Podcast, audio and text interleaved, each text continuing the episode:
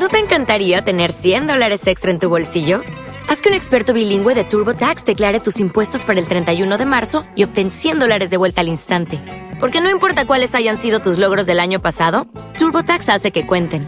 Obtén 100 dólares de vuelta y tus impuestos con 100% de precisión. Solo con Intuit TurboTax. Debes declarar para el 31 de marzo. Crédito solo aplicable al costo de la presentación federal con TurboTax Full Service. Oferta sujeta a cambios o cancelación en cualquier momento.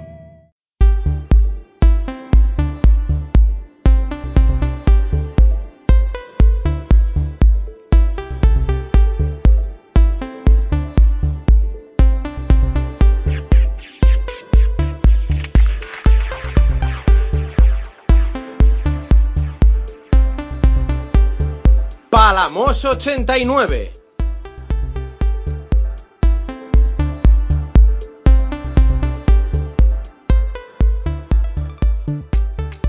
Hola, muy buenas, ¿cómo estáis? Eh, arrancamos aquí uno de los últimos, bueno, de hecho el último podcast de Palamos 89 de la temporada regular, de las 42 jornadas justo en la previa de la última jornada. Veréis que hoy eh, vamos a hablar un poquito más flojito de lo habitual, pero es que no nos ha quedado otra que grabar el podcast a altas horas de la madrugada cuando nuestras familias y parejas duermen. Así que, Jaume Naveira, muy buenas.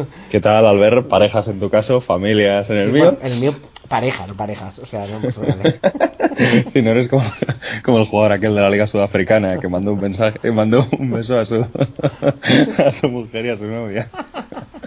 Uno para cada, ¿no? Menudo geniazo.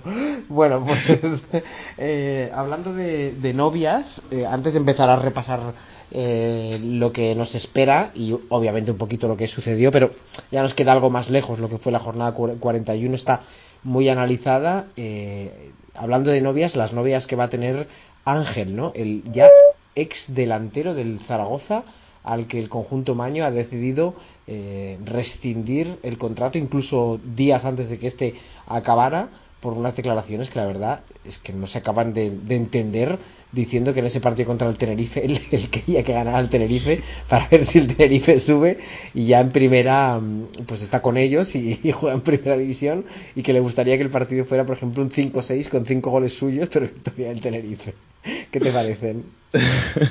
bueno eh, la verdad es que declaraciones muy sinceras de Ángel quizá demasiado eh, lo que pasa es que yo lo que tenía entendido es que, eh, o sea, Ángel sí que, bueno, por lo menos continúa la plantilla hasta que acabe el curso, pero luego ya, obviamente, no, no sigue, ¿no? Porque estaba... yo, bueno, lo último que he leído, lo acabo de leer ahora mismo, em, dice lo siguiente: informa la COPE en este caso que el Real Zaragoza ha despedido a Ángel tres días antes de que terminara su contrato. Madre mía. Bueno, eh, pues eh, la verdad es que llamativo esto, ¿no? Eh, muy, muy llamativo. bueno, yo creo que también, supongo que aparte de, por la frase que dejó, probablemente también lo hagan pensando que, que al final es un factor anticompetitivo, ¿no? Tener a un jugador que sabes que quiere que gane tu rival. Sí, entonces, entonces ahí, eh, bueno, puede tener, puede tener lógica eh, esa decisión de despedir a Ángel antes de que acabe el, curso. Pero bueno, eh, la verdad es que sí, es algo, es algo impresionante, ¿no? no sé, quizá podría haberlo dicho a la inversa, ¿no? Que, el Tenerife, pues, o, que él hubiera marcado un gol más que el, que el Tenerife, un poco como para querer decir, pues yo que sé, que el partido estuviera disputado, pero que siempre estaría a favor de que ganara eh, su equipo. No sé si Ángel, creyendo también que el Zaragoza, pues al estar salvado, ya sus declaraciones no tendrían ese impacto tan eh, negativo sobre él. Y mira, ahora lo acabo de leer, sí, el partidazo de Cope, eso dice. Eso dice. Eso comenta, sí. Bueno, eh, ya digo, eh, a lo mejor Ángel no pensaba que esto fuera a tener esas consecuencias, pero claro, es que al final, eh, no, aunque el Zaragoza ya esté salvado, no dejas de, de, de, decir en alto que, prefieres que tu equipo acabe, acabe perdiendo, ¿no? Entonces, pues bueno, eh, declaraciones increíbles de, Ángel y fíjate, uno de los jugadores que iba a luchar en la última jornada por ser el máximo goleador de la Liga 1-2-3, pues ya no va a poder hacerlo y, y esto ya, por cierto, eh, consagra a José Lu como Pichichi de la Liga 1-2-3 porque Roger, si no me equivoco, eh, bueno, pues por lesión ya no va a poder jugar más de lo que resta de curso. No, bueno, se, había perdido los tres últimos partidos, los dos últimos partidos. Eh, y no, no estaba por, una lesión y en principio creo que tampoco va a estar el fin de semana. Eh, así que así que José Luis ya sería Pichichi de la Liga 1-2-3, un jugador Hay la opción de que Jorge Molina, que creo que está a 3, sí, también marcara un hat-trick y pudiera empatar un hat-trick en Mallorca, que bueno, parece difícil, pero no es, no es imposible, ¿no? Sería la, otra opción. Mm. todo lo demás sí que sería descartado, pero vamos, se pone casi en bandeja de plata ese eh, título de máximo goleador de la Liga 1-2-3 para José Lu Moreno. Sí, sí, un José Lu que, que, tiene toda la pinta de que se va a marchar al Granada, que va a ser eh, uno de los eh, grandes fichajes del conjunto nazarí de cara al próximo curso, en el cual va a tener que acometer eh, pues nuevamente eh, el, el, ascenso de categoría eh, para volver a, la Liga Santander después de haber estado en las últimas seis temporadas en, en, Primera División. Y bueno, pues un Granada que además ya se sabe que va a tener como entrenador a José Luis Oltra también de cara al, próximo curso. Así que bueno, ya, van, ya vamos conociendo detalles de la próxima temporada de la Liga 1-2-3 y parece que los tiros, los primeros tiros en el caso de Granada van por ahí una Liga 1-2-3 que eh, ya ha abandonado y obviamente de forma feliz para ellos el Girona después de tantos años buscando, hombre, se veía bastante claro que ese empate con el Zaragoza se iba a producir, era lo más lógico, lo más normal, una semana de celebraciones, así que obviamente felicitamos al conjunto que entrena Pablo Machín, que por cierto también se está moviendo ya eh, mucho en, el, tema de los fichajes de, cara al año que viene, incluso ese vínculo con el Manchester City parece que incluso se va a hacer de forma mm, hasta ahora era oficioso, era un vínculo prácticamente tácito, pues al parecer, según las informaciones que eh, llegan, va a ser de forma oficial, incluso con, parte del accionariado. Bueno, pues eh, esto sin duda es una buena noticia para el Girona, ¿no? Que sabe que puede tener buenos jugadores eh, llegando desde el Manchester City. Obviamente que nadie espere que llegue Turella ya al Girona, por decir algo, pero, pero vaya, sí que, sí que sí que sí que podemos esperar que, quizá pues algún buen jugador de los que de los que fiche el City o los que tenga dentro de su red eh, pues pudiese recalar en el, en el Girona, ¿no? Así que, bueno, yo, yo creo que eso es, eh, por supuesto, una buena noticia. Eh, en los últimos dos años, Pablo Mafeo ha sido el jugador que más recurrentemente ha cedido el City al, al conjunto catalán. De hecho, ha estado en la segunda vuelta en la pasada temporada y también en esta, siempre jugando muy bien. Eh, y yo creo que Mafeo pues eh, puede ser eh, otro año más uno de los candidatos a llegar al Girona. De hecho, así lo, lo han se ha publicado en prensa. Y, podría ser que de nuevo el, lateral catalán pudiera, pudiera recalar en el Girona ya con el equipo en primera división. Incluso el que se da también por muy cercano del Manchester City es Aleix García.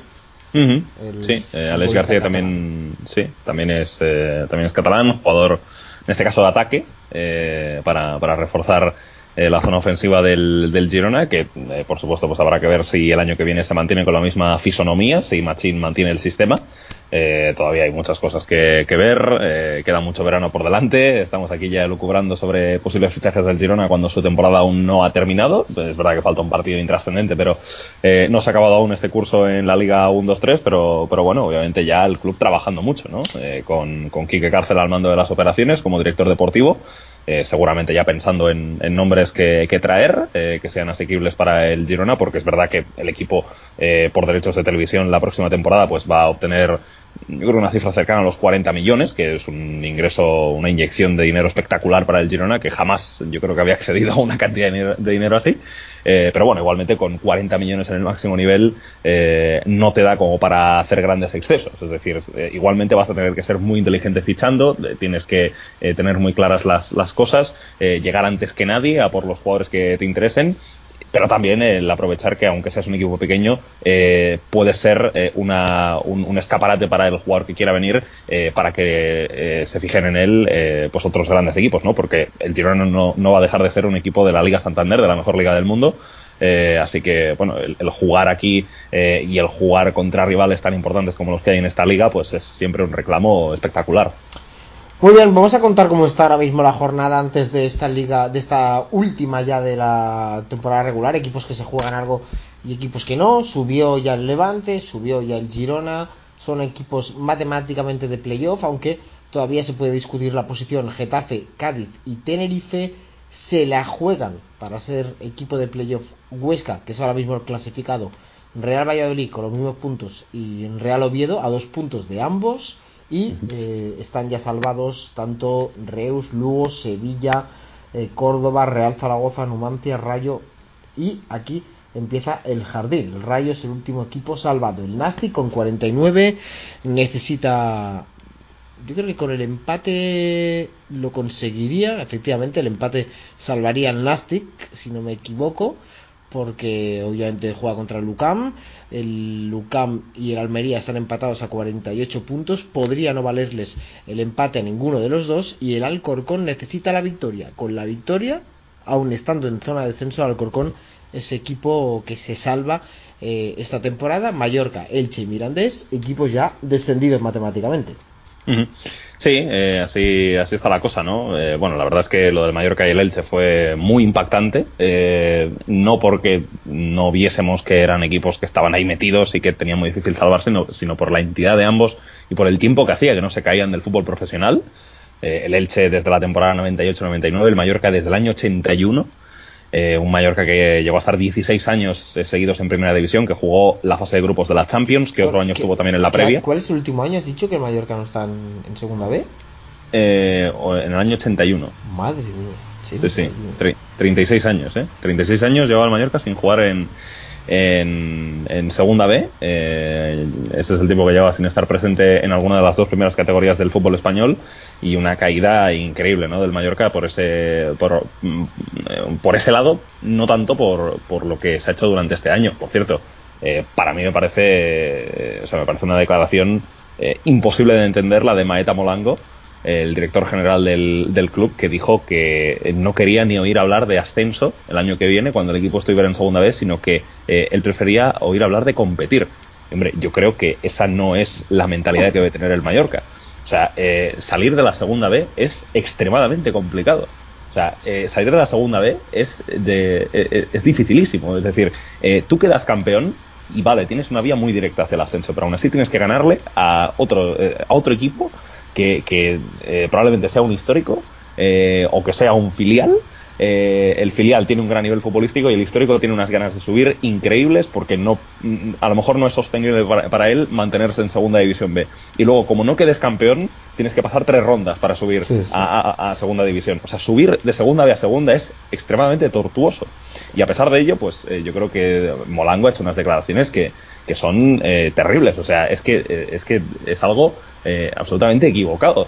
el, el, Mallorca no puede tener esa mentalidad tan, no sé, tan, tan, tan de aceptar que a lo mejor la segunda vez puede ser algo que se prolongue durante, durante más de un año. Es que el Mallorca no puede pensar así directamente. Por su entidad histórica y por la necesidad que tiene el club, tiene que pensar en subir en el primer año. Porque es que si no subes en el primer año, es, es muy difícil. Y yo creo que el Mallorca esto lo ha vivido en segunda división no solo en segunda vez, sino en segunda. Muchas veces hay equipos grandes o equipos con aficiones importantes, históricos, que caen a segunda división y que se quedan ahí un montón de años en el ostracismo, a los que les cuesta mucho subir.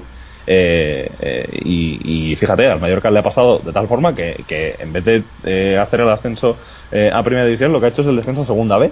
entonces, yo, creo que son unas declaraciones absolutamente desacertadas de Maeta Molango que, no reflejan el, el pensamiento que debería tener el Mallorca de cara al año que viene. Pues tienes toda la razón, tienes toda la razón y sinceramente cuesta de, entender las declaraciones de uno de los máximos eh, responsables de los máximos accionistas de este de este Mallorca. Aunque tal vez se pueden interpretar sus palabras como que en vez de pensar ya directamente en ascender es, más en el, en el partido a partido. O sea yo entiendo ese competir como vamos a ir partido a partido para no hacernos ¿no? de planes demasiado y que, el, que el cuento de la lechera se rompa antes de tiempo, pero el Mallorca tiene que ser el, el equipo que vamos más potente de ese grupo tercero de la segunda, el, de la el, Mallorca y el Elche, por supuesto. O sea, es que, van a caer los dos al mismo grupo. O sea, eh, fíjate que, que ahí eh, va a haber uno que si juega la fase de ascenso eh, pues a lo mejor tiene que pasar tres rondas para subir, pues claro, campeón solo va a haber uno eh, y ese va a ser el que lo tenga más sencillo. Y ya veremos si es el Mallorca o el Elche, porque eh, evidentemente va a haber muchos cambios este verano. vamos a ver cómo se configuran las plantillas de ambos. si hacen las cosas bien, pues podrían tener plantillas competentes para Segunda División B, que es una categoría muy difícil. Eh, pero, pero claro, eh, si, si nos ponemos con que ellos dos van a ser los dos primeros, si, si, si pensamos en eso, si creemos que va a ser así, eh, uno es seguro que va a tener que comerse tres rondas para tener que subir. Eh, entonces es, eh, es, muy complicado, es, es, muy difícil, la verdad, el, el, volver a segunda división después de haber caído a la categoría de bronce. Equipos, por ejemplo, como el Tenerife, no hace tanto estaban en segunda B, lo consiguió sí, sí. prácticamente a la primera, el uh -huh. Nastic a la segunda, si no me equivoco, estuvo muy cerca también de, de hacerlo a la primera, pero hoy hay otros equipos que han estado mucho tiempo ahí, ahí metidos. Uh -huh. En fin. El, el, el, Nastic yo creo que fueron tres temporadas. Tres, tres, que, correcto, tres. Porque, sí. porque bajó en la 2011-2012 uh -huh. y luego estuvo en la 12-13, 13-14 y en la 14-15. O sea, tardó sí, tres años en volver. Sí, en una estuvo ahí a un partido con el Llagostera. Uh -huh. Y al final acabó subiendo el, el, conjunto de la Costa Brava. Bueno, vamos a comentar. Eh, bueno, ¿Quieres decir algo de la jornada pasada antes de analizar esta? Al, al detalles, cosas que, uh -huh. que podamos comentar. Hombre, lo que decías, so, resultados sorprendentes, el de Mallorca y, y, el de Elche, eh, que no fueron capaces de conseguir victorias que, que, que, les podrían haber bueno, pues mantenido con un poquito de vida todavía. Yo, yo, yo lo del Elche no lo veo tan raro, es decir, el, bueno, sí. el Elche al final venía en una dinámica que dices, es que, es que parece imposible que puedan competir de igual a igual con, con un equipo que tenga un mínimo de confianza. Y el Cádiz es verdad que llegaba con, creo, siete, siete empates en los últimos ocho partidos, mm. eh, pero el Cádiz es un equipo, yo creo que muy serio, un equipo que además eh, está en una dinámica como para conseguir algo muy grande, que es que en su primer año, tras volver de segunda B, eh, pues eh, va, va, a estar en el playoff de ascenso. Fíjate, el Cádiz es uno de esos casos que, que, que bajó a segunda B le costó mucho volver a subir, porque estuvo seis años eh, para, para, conseguirlo. Y bueno, pues eh, al fin el, Cádiz empezó ganando, luego eh, aumentó la ventaja con el gol de, de, Salvi y, y, ahí ya veías que los jugadores del Elche estaban absolutamente vencidos, ¿no? En el, eh, de hecho, fíjate que en el cambio de Alex Fernández por Malonga, que es un cambio que hace Parras en la recta final del partido, pues eh, ahí eh, Alex Fernández le, le, pone como una cara a Malonga de decirle, madre mía, vaya marrón que te toca, eh, teniendo que salir ahora, eh, que vamos, que, yo creo que lo dice todo, ¿no? Eh, entonces, bueno, lo del Elche no está inesperado, lo del Mallorca sí que me llamó mucho la atención, porque el equipo venía en mejor inercia, eh, no olvidemos que el Mallorca, después de empatar con el Córdoba hace algunas jornadas, se le daba ya por descendido, o sea, ya al menos en Mallorca la gente estaba convencida de que el equipo bajaba, eh, y luego eh, protagonizó una reacción importante, ¿no? Eh, llegando a ganar eh, 9 de 12 puntos entre las jornadas eh, 36 y 39, eh, pero luego, bueno, pues el partido contra el Numancia, ahí vimos a Mallorca en el que no tuvo, en el que no hubo un gran número de, ocasiones generadas, el Numancia se defendió bien, y bueno, también Aitor Fernández hizo un gran partido, y en el caso del partido contra el Mirandés, es increíble lo mal que sale el equipo. empiezan perdiendo en el minuto 3 en un gol que marca Michael Mesa. Luego a la media hora Guarrochena amplía la, la, ventaja. Es verdad que Julio, antes del descanso, mete el 2 a 1 y eso da un punto de vista al Mallorca de poder darle la vuelta a la historia que, que bueno, que es real, ¿no? Porque al final llegas 2 a 1 al descanso y quien te dice que la segunda parte no vas a marcar dos goles y darle la vuelta, ¿no? Lekic metió en el, en el 87 el 2-2, Moutinho tuvo una falta al palo en el, en el añadido, eh, el Mallorca lo tuvo como para llegar vivo a la última jornada, pero y se cayó a segunda vez el Mallorca después de 36 años. Y si hablamos de resultados sorprendentes, hombre, Reus Valladolid lo es bastante, porque el Valladolid eh, se jugaba muchas cosas y el Reus no, pero el Reus ya sabemos que es un equipo muy serio. Y el otro día tuvo eh, gran precisión en, en, dos, en dos jugadas brillantísimas, como son la falta que lanzó Víctor Silva y el disparo de Alberto Benito desde, desde fuera es del área. Es que el Reus está a 5 puntos del playoff, ¿eh? es que le ha ido de, de muy poco. Sí, sí, el, el, el Reus eh, le dura un poco más la temporada, quién sí, sabe, sí. ¿no? Eh, pero bueno, eh, 55 puntos para el Reus en su primera temporada en segunda, la verdad, espectacular, novena posición, eh, faltando un, una fecha, eh, un, un, curso tremendo, ¿no? El, al Reus le vino muy bien el, el ganarle al, al, Nastic, fue un envión eh, anímico impresionante y el equipo ha, ha, finalizado la temporada como un tiro. Eh, y luego también UCAM Murcia Alcorcón, ¿no? Ahí el, el drama para el UCAM es, tremendo, es, ¿eh? es, es, impresionante. Es que el UCAM, fíjate en este dato, que me parece sí. increíble, lo estoy mirando uh -huh. ahora y no me lo creo. Uh -huh. Es el único equipo que uh -huh. ha perdido las, las dos últimas jornadas, la, la, la sí. 40 y la 41. Sí, sí, es cierto, es cierto, fíjate. Es, tremendo, ¿eh? Un, un, dato muy llamativo, sí. Perdió contra el Levante, que tampoco se jugaba nada, pero el Levante, eh, yo creo que contra Lucas Murcia sí que se tomó el partido de forma bastante seria. No, no ocurrió lo mismo contra el Lugo. Eh, también es verdad que si no es por el fallo de campaña, el Levante saca un 0-0 contra el Lugo y, empata también ahí y saca, y, saca, y saca algo de ese, de ese encuentro, ¿no? Pero bueno, eh, el, el UCAM Murcia Alcorcón, fíjate, partido en el que Dimitrovic hizo una serie de intervenciones tremendas eh, evitando que Lucán Murcia, que salió muy fuerte al campo, pues se pudiera adelantarse en el marcador y luego llegó el golazo, ¿no? De, la jugada de Ibi en la que se tira un autopase en el cual deja clavado completamente a Góngora, eh, haciendo la estatua. Eh, y Pablo Pérez, lanzamiento tremendo a la escuadra, ¿no? el otro día leía la crónica de, Willy del, Madrid, del pase atrás y de lo importante que había sido esa jugada en la consecución de la duodécima, pues un poco lo mismo, ¿no? En esta jugada del, del Alcorcón, un pase atrás tremendo de Ibi también, porque la pone justo en la frontal donde están las líneas separadas de Lucán Murcia y mm. Pablo Pérez la, clava en la escuadra, ¿no? Así que eh, un gran gol del, del, Alcorcón, una derrota para Lucán Murcia que fue dolorosa, porque la verdad es que había jugadores que se marcharon llorando al final del partido, sabiendo que eh, lo que les espera en Tarragona es un partido complicadísimo, eh, ante un Nastic que va a jugar en casa. y un bueno y un UCAM que venía con 48 puntos en la jornada antes de la jornada 40 ahí sigue estancado y podría ser el equipo que se cayera si el Alcorcón gana y el eh, Nastic, eh, bueno, si el Alcorcón y el Almería ganan y el, y el Nastic pues sacara un empate contra el contra Lucan Murcia, el, el descendido sería Lucan Murcia. Así que ahora mismo es, de, es de los que peor lo tiene para, para poder salvarse, aunque es verdad que depende de sí mismo. Pues eh, es verdad, y va a ser ese partido tremendo, ¿eh? ese partido entre el Nastic y el, y el UCAM de nervios y, y, de, de, retrovisor o, de, transistor en este caso, ¿no? Porque tienen que estar muy pendientes de, ese partido del Alcorcón porque un gol del Alcorcón puede incluso cambiar la, la, necesidad que tienen los dos. Sí, sí, es, es, así, es así. El, eh, un gol del Alcorcón pues eh, hace que eh, el equipo madrileño pueda sobrepasar al Nastic en la clasificación eh, aunque, bueno, eh, es verdad que, con 50 puntos y, el, UCAM, el, UCAM, tendría 49, bueno, se podría caer el Almería también, claro, eh, dependiendo, dependiendo de lo que haga. El, Almería, también. El Almería va a jugar en casa contra el Reus, que no va a ser un rival fácil, porque ya hemos visto que el Reus la semana pasada le dio completamente igual el hecho de que el Valladolid se jugara algo y, y le ganó 2-0, ¿no? Eh, entonces eh, creo que va a ser un partido difícil para, para el Almería, además ante un Reus que fuera de casa siempre juega mucho más cerrado y es un equipo que juega siempre con las líneas muy juntas, muy difícil eh, poder encontrar espacios en esa, en esa zaga. Yo creo que va a ser un partido, un partido duro, de, de, picar piedra para los de Luis Miguel Ramis, que probablemente vayan a tener más posesión de lo que es habitual. También es verdad que en casa la Almería juega, juega mejor de lo que lo hace fuera eh, pero creo que va a ser un compromiso difícil de vencer para, para, el conjunto indálico y por ello el descenso está tan emocionante de aquí al, al final de, la liga. Son cuatro equipos los que optan a ocupar la última plaza de, de descenso segunda B. Ya saben que eh, hoy, viernes, se juega este Sevilla Rayo Vallecano con el Sevilla Atlético Rayo Vallecano sin ningún tipo de, bueno, de emoción en el sentido de que no hay nada en juego.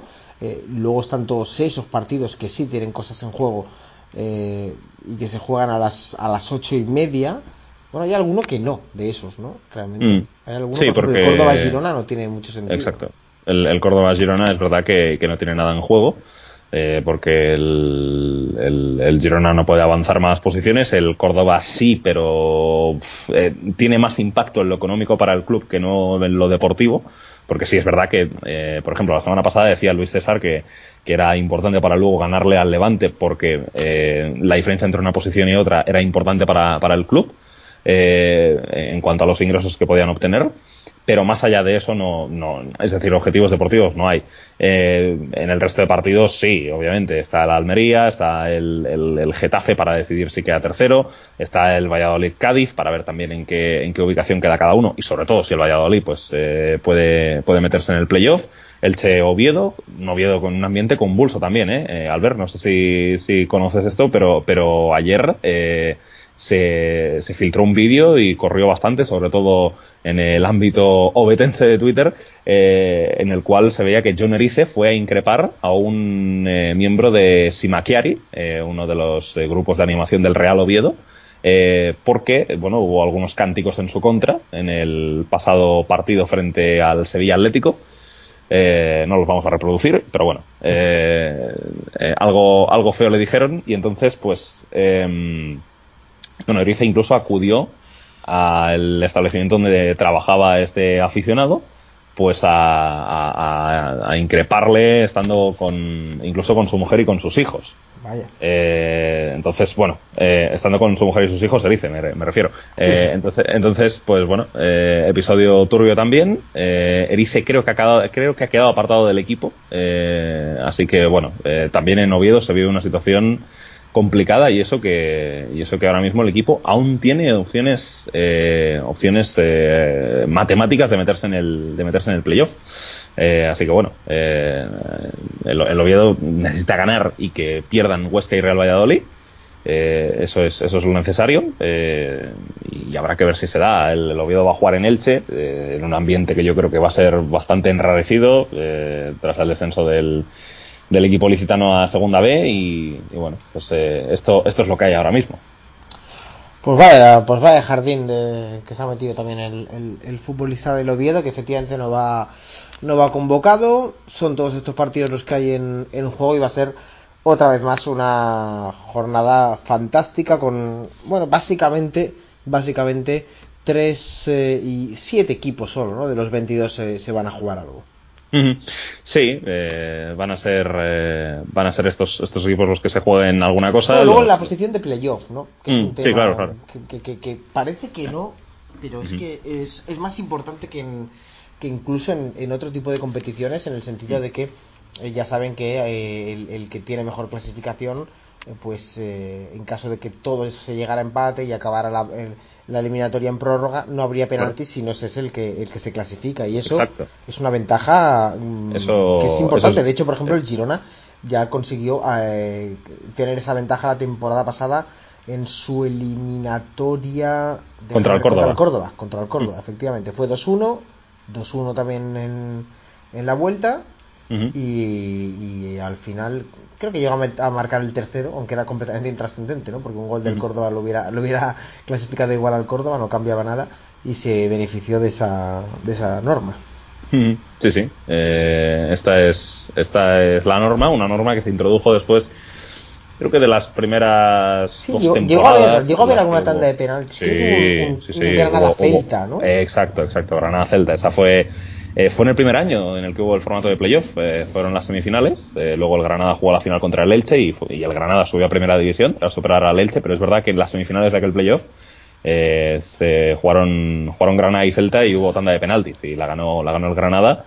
después de una tanda de penaltis en la que creo que en el Celta falló un penalti Michu, si no recuerdo mal, no sé si fue Michu o Orellana, pero uno, uno de ellos dos. sí, fue Yago Aspas, que también hizo algún gesto, estoy hablando de memoria, Sí, yo, yo, también hablo de memoria, ¿eh? nos, ya nos coge un poco lejos, fue hace seis años, pero es verdad que se introdujo esta norma.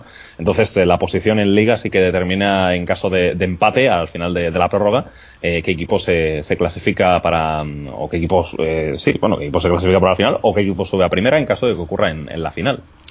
Bien, ¿algo que quieras comentar de, de, la jornada o vamos a, los, a los futbolistas de, de, de Best of 1, 2, 3? Bueno, eh, otra noticia que, ha salido y de la que se ha hablado bastante es de esa posibilidad de que el playoff de ascenso a partir de la próxima temporada se juegue en el Wanda Metropolitano como si fuera un formato de Copa del Rey de básquet, para que nos entendamos, con las cuatro aficiones eh, presentes en el, en el estadio y jugándose en un fin de semana largo, ¿no? Entiendo que podría ser eh, jueves-domingo, por ejemplo, eh, que se jugara las semis el jueves y el domingo pues se dispute la, la, final y sería todo en una misma sede. sería muy bonito. Yo, yo entiendo que esto se hace también o que esto lo tienen pensado porque al final los equipos que van al playoff tienen un par de semanas más de competición eh, en una liga que además ya termina bastante después que la primera división. Entonces, eh, ahí los, los, equipos cuentan eh, con una desventaja clara a la hora de planificar la temporada porque tienen mucho menos tiempo para realizar sus movimientos y creo que es una cuestión en la que no sé si es lo más importante, pero creo que también el hecho de acortar un poco la competición pues tiene, tiene importancia en esta, en esta decisión. Y bueno, es una cosa que no se suele ver en el fútbol, pero sería, sí, ese formato de Copa del Rey de Básquet o de Final Four, de hacerlo todo el, mismo fin de semana en el mismo estadio. El Championship, ¿no? No sé si no es la final solo, ¿no? ¿El Championship? Sí, yo, sí, es la final, es la final, sí. La final se hace en Wembley, pero las semifinales se juegan ahí de vuelta en el campo de, cada equipo. Bueno, pues a ver, a ver qué pasa. Eh, ¿Y por qué en el Wanda Metropolitano? Esto no. Bueno, entiendo que porque será el, el- el estadio, el estadio más, más moderno del fútbol español. eh, además de ser un estadio que creo que va a tener capacidad, no sé si casi para 70.000 espectadores. Entonces, eh, yo creo que va a ser un estadio en los próximos años de referencia. Eh, se habla de que para el año 2019 hay la intención de albergar allí la final de la Champions. La Champions, sí. Mm. Sí, sí. Eh, Si Bakú le deja, ¿no? Sí, sí, sí, exacto. Que Bakú seguro que pilla algo, porque ya son muchos años, ¿no? Ahí No, Bakú, detrás vamos, de. acabar sí, sí. haciendo la, la Ryder Cup. El París Dakar. El en- París, el París Dakar. El Tour No, de pero- Francia. bueno, eh, sí, hay, hay la intención de, había la intención, eh, por lo menos así lo apoyó el, gobierno español, si no me equivoco, de hacer una candidatura conjunta entre, entre estadios españoles para el 2019, el Wanda Metropolitano para la Champions y el Sánchez Pijuán para, la Europa League, pero yo creo que efectivamente harán eh, un, país para, cada uno. Eh, entiendo que algo se llevará a Azerbaiyán, que ahí está. Eh, pero bueno, eh, ya te digo, yo, yo creo que es por eso, porque el, porque el Wanda Metropolitano pues es el, va a ser uno de los estadios de referencia en el fútbol español en los próximos años, por ser el más moderno también. Supongo que debe ser por eso. Sí, sí. Pues bien, vamos a ver si esto acaba sucediendo. Vamos ahora sí ya con, con los mejores jugadores de la pasada jornada.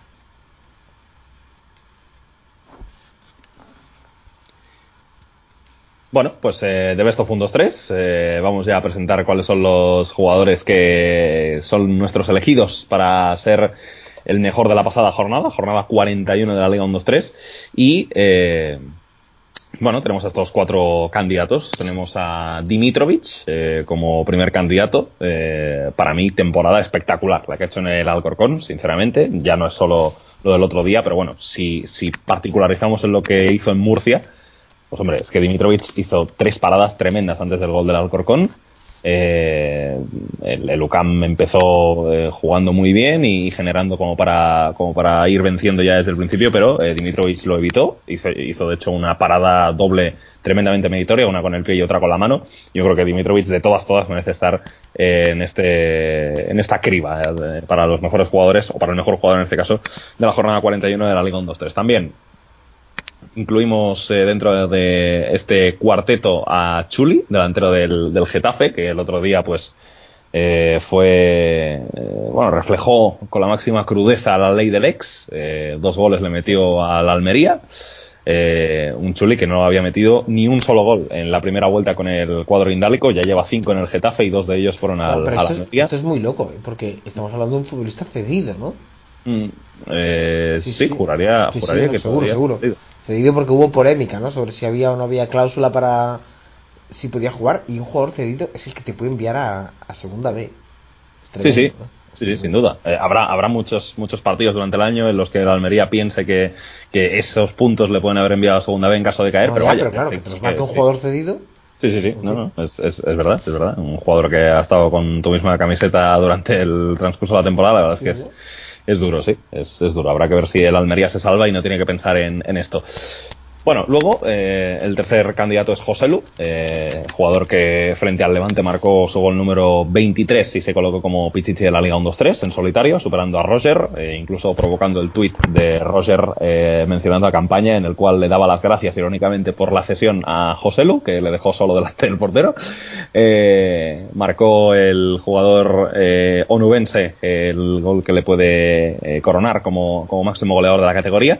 Y luego el cuarto va a ser Alberto Benito, que marcó un gol sensacional frente al Real Valladolid, eh, una de las mejores dianas de, de- esta jornada, si no la mejor. Un disparo espectacular desde, desde 30 metros que se va abriendo y se va colocando al ladito del palo derecho de la portería de, de Isaac Becerra. Así que bueno, estos son los, los cuatro propuestos eh, que nos los pasó Dani Fernández. No está presente porque, fíjate, Dani Fernández está en una ciudad de la Liga 1-2-3 en este momento. Está en, está en Tenerife, nuestro querido Dani Fernández, y bueno, pues eh, él, él no se encuentra en, en Palamos 89, pero sí que está en Tenerife 17 para disfrutar de, de esa maravillosa ciudad canaria. Una auténtica maravilla. He estado yo varias veces y, y puedo dar puedo dar fe. Em, sigo, sigo, perdona, es que sigo, estaba mirando noticias del tema Chuli, efectivamente, está cedido Mm. y, y obviamente ha sido un tema que aquí igual no se ha resaltado tanto, pero en Almería yo creo que tienen que levantarse muchas ampollas Porque vamos, mm, luego dicen que si la cláusula del miedo y tal, pero joder, en un caso así parece bastante, bastante obvio, ¿no? Es verdad, claro, que, es verdad que, claro, si tú cedes a un futbolista, a un equipo como el Getafe, también sabes que, eso puede pasar. Eh, muy bien, pues poco más, ¿no? Sí, no, no, nos queda mucho más por, por repasar de, esta jornada, pues bueno. Eh, ya, ya sabemos ya sabemos lo que hay va a haber eh, pues 10 equipos jugándose su, su porvenir cuatro por abajo, uno va a caer a segunda B y entre los otros seis, pues bueno, ver qué posiciones tienen en el playoff y qué eh, equipo se acaba metiendo como sexto. Eh, ya sabemos que Getafe, Cádiz y Tenerife pues son equipos que van a estar en esas eliminatorias de ascenso a la Liga Santander. Y entre Huesca, Valladolid y Oviedo, pues eh, ahí estaremos para ver qué, equipo se lleva a la sexta plaza. La verdad es que, bueno, tanto Huesca como Valladolid lo tienen difícil para ganar sus partidos. Yo no digo que no vayan a puntuar, pero bueno, Valladolid juega contra el Cádiz. A ver, vamos a ver qué convocatoria lleva el Cádiz y sobre todo qué once titular dispone. Eh, el Cádiz yo creo que tiene que ir en serio en este partido, porque eh, el Cádiz si gana es tercero, eh, y esto es muy importante, si gana, o sea, si gana y pierde el Getafe, perdón, no, no solo si gana, si gana y pierde el Getafe, el Cádiz es tercero, porque le tiene, le tiene ganadísimo el gol a verás al Getafe, entonces yo creo que, el Cádiz esto lo debe tener en cuenta. una vez que está aquí y una vez que tiene esa opción de, llegar a la tercera posición, yo creo que Álvaro Cervera va a salir con todo ante un Valladolid que también eh, tendría que, hacerlo así. Bueno, y de hecho lo va a hacer así porque se juega, se juega la presencia en el playoff. Un Paco Herrera que busca este año su tercer ascenso a primera división. Ya lo consiguió con el Celta y con la Unión Deportiva Las Palmas. Y luego, pues en otras luchas, eh, pues por abajo ya sabemos lo que hay, ¿no? Ese Nasty que es totalmente definitorio. Eh, también a ver qué pasa con el Almería, que tiene un partido muy difícil contra el Reus. Y el Alcorcón, pues eh, va a enfrentarse a un Lugo que tampoco se juega nada. un Lugo que, bueno, pues también puede ser peligroso porque habrá que ver qué, qué once saca Luis César. Sacó un once un poco mixto o, sin algunos jugadores importantes la semana pasada. Se esperaba que jugara Jordi Calavera porque era su despedida del, del Lugo. ya se sabe que la temporada que viene no sigue. Jordi Calavera es propiedad de Eibar y este año ha jugado muy bien en segunda división, así que no descarto que el año que viene pues eh, efectivamente se lo quede el equipo armero y esté jugando en primera división con, con el cuadro azulgrana. eh, y en el caso de en el caso de José Luz salió de suplente eh, en lugar de Pablo Caballero. Yo eh, quizá quizá puede ser que Pablo Caballero fuera de titular en el partido contra el Levante porque era su despedida del, del Lugo, ya se sabe que no va a seguir. Eh, pero claro, también se despedía José Lu del público de Lugo, aunque luego pudo marcar un gol al final y, colocarse Pichichi ante, ante su gente, ¿no? Pero bueno, eh, yo creo que eh, en, los equipos de abajo hay diferentes escalas de dificultad. Obviamente, Nasti Cuca Murcia es el, el, duelo de los duelos. El Almería tiene un partido muy difícil contra el Reus, yo creo que le va a costar mucho ganarlo. Y el Alcorcón, eh, sobre el papel, es que lo tiene más sencillo, porque es, es, el rival que menos se juega y el rival también que por su juego le puede permitir más al Alcorcón eh, pues, eh, tener un partido algo más abierto. ¿no? Eh, con, el, con el Reus a la Almería yo, yo creo que, que, le va a costar. Entonces ahí esto es lo que tenemos esta, esta próxima jornada, la 42, que ya es la última. Eh, y que va a decidir pues todo lo que nos queda por saber de esta de este curso de la Liga 1-2-3. Pues muy bien, el siguiente Paramos 89 ya será con los playoffs, que van a ser como todos los años realmente preciosos, realmente espectaculares. Sabemos que estará el Getafe, sabemos que estará el Cádiz, el Tenerife y nos falta uno entre Huesca, Real Valladolid y Real Oviedo. Gracias, Jaume. Mañana, bueno, ya podríamos decir que hoy, esta madrugada, me llevas a, ver la NBA, ¿no? Eso es, sí, sí, sí. Vamos a ir a ver ese, ese Cleveland Cavaliers Golden State Warriors. Eso está eso está más decidido que. Pues, pues sí. Eh, aunque dijo J.R. Smith, eh, Cavs sin Seven, ¿eh? Dijo que, que, le daban la vuelta también este año. ¿Te, imaginas? Hay que, vamos. Joder, hay sería increíble. Hay, hay, que quemar el Golden Gate, ¿eh? Sería, sería, sería. Bueno, según, según Guille Jiménez, el Golden Gate no, existe, porque lo, van a visitar, lo, van a visitar y hay niebla siempre, o sea que el Golden Gate no, no existe. Pero bueno, eh, eh, sí, sí, vamos, les remontan esto también después del, del 3 a 1 que les levantaron el año pasado y vamos, sería peor que lo del Paris Saint Germain con el Barça, ¿eh? eh o sea que... Sería histórico. Sería, sería increíble. ¿Nunca se ha remontado un 3 a 0? Yo juraría que tampoco, en ninguna ronda. O sea, en ninguna ronda en toda la historia. O sea. imagínate en unas finales, ¿no? Yo creo que va a ser un 4-0, pero. Sí, sí, tiene, tiene pinta, sí. En fin, que eso es otra guerra. Ya, ya hablaremos de, de ese tema en privado. Gracias, Ama. Un abrazo, Albert. Adiós.